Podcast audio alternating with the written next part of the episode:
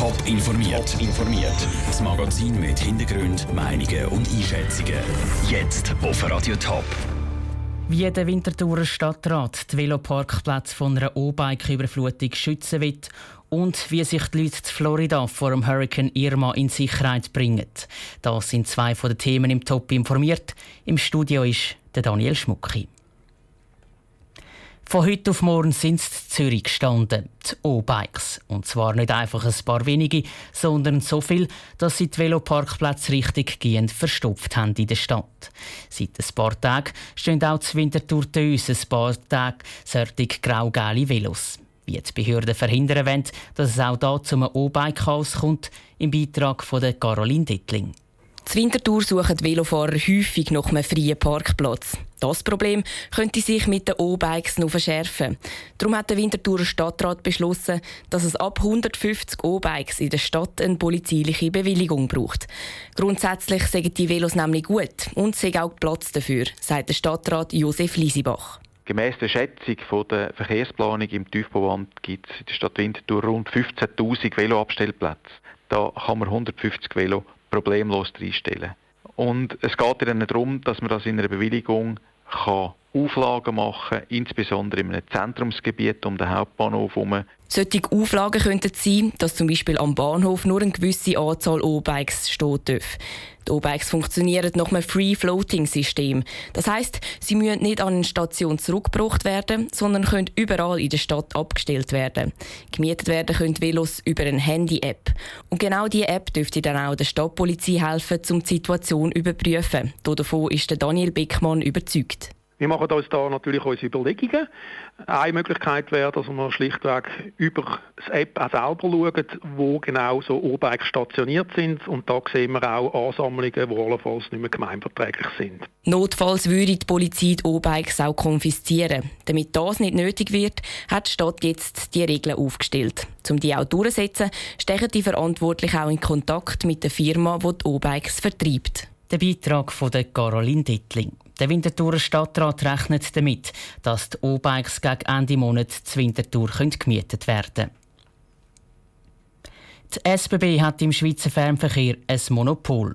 Und das Monopol, das will sie unbedingt behalten. Sie hat beim Bundesamt für Verkehr nämlich ein neues Gesuch eingereicht, um Fernverkehrskonzession um 15 weitere Jahre zu verlängern. Sarah Frattaroli, die Monopolstellung der SBB im Fernverkehr, die sorgt ja schon länger für rote Köpfe unter anderem vor allem mit der BLS. Was ist da genau der Hintergrund? Die BLS hätte gerne ein Stück vom Schweizer Fernverkehrskuchen. Sie gehört schon heute zu den grössten Verkehrsunternehmen in der Schweiz und betreibt zum Beispiel das Berner S-Bahn-Netz oder den Lötschberg-Tunnel. Sie interessiert sich aber auch für Strecken im Fernverkehr. Zum Beispiel würde die BLS gerne die Strecke von Brig über Bern auf Romanshorn bedienen. Diese Strecke darf im Moment aber nur die SBB bedienen. Sie hat nämlich die entsprechende Konzession vom Bund. An der Medienkonferenz am Vormittag haben die Verantwortlichen von der SBB jetzt ziemlich deutlich gesagt, dass die Konzession im Fernverkehr eben nicht mit der BLS teilen wollen. Wie begründet die SBB denn den Entscheid? Die SBB sagt, dass es für die Kunden keinen Mehrwert gibt, wenn die Konzession aufteilt werden Die SBB schätzt sogar, dass der Schweizer Fernverkehr pro Jahr 15 bis 20 Millionen teurer wird werden, wenn der Bund die Konzession aufteilt.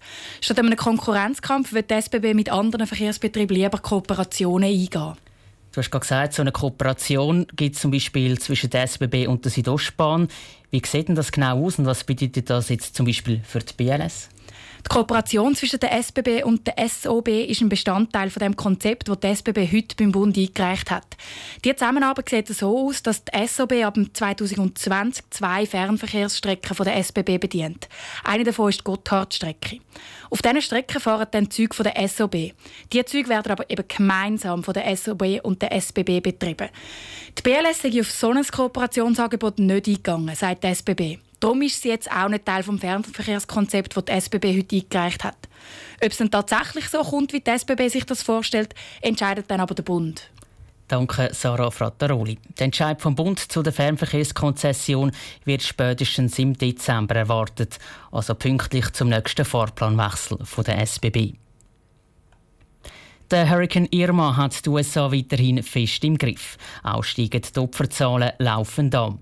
Allein auf der amerikanischen Jungferninsel sind mindestens vier Leute gestorben. Unterdessen ist der Hurricane unterwegs in Richtung Südostküste der USA, also in Richtung Florida.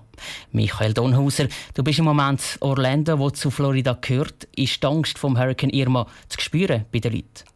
Die Aufregung in Florida ist sozusagen mit den Händen greifbar. Die Warnungen der Behörden haben absolut Wirkung gezeigt. Tausende haben ihre Häuser verlassen und sich zum Teil mitten in der Nacht mit dem Auto auf die Flucht nach Norden begeben. Weg aus dem südlichen Florida hinauf in sicherere Gebiete, dort wo Hurricane Irma nicht mit voller Stärke erwartet wird. Im Internet und im Fernsehen sieht man ja überall einen Haufen Bilder von Tankstellen mit extrem langen Autos und Menschenschlangen davor. Gibt es denn überhaupt eine Möglichkeit, um jetzt noch aus Florida wegzukommen? Die Menschen müssen praktisch alle über einen einzigen Highway nach Norden. Entsprechend lang sind die Staus. Vor allem an den überlasteten Tankstellen haben sich lange Autoschlangen gebildet. Viele Stationen verbieten es inzwischen, Kanister zu füllen, aus Fairnessgründen sozusagen, dass alle irgendwie etwas abbekommen. Danke für die Informationen, Michael Donhauser aus Orlando. Wegen der Hurricane-Warnung gibt es nicht nur verstopfte Straßen und lange Schlangen vor den Tankstellen. Aus Sicherheitsgründen sind auch ein Haufen Flüge gestrichen worden, unter anderem auch Sörtig von der Swiss.